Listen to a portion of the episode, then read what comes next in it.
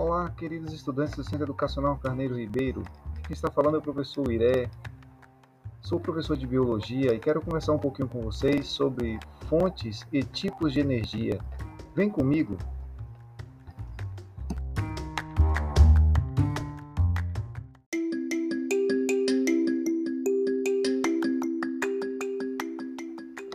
Diversas são as fontes de energias que nós encontramos no planeta Terra.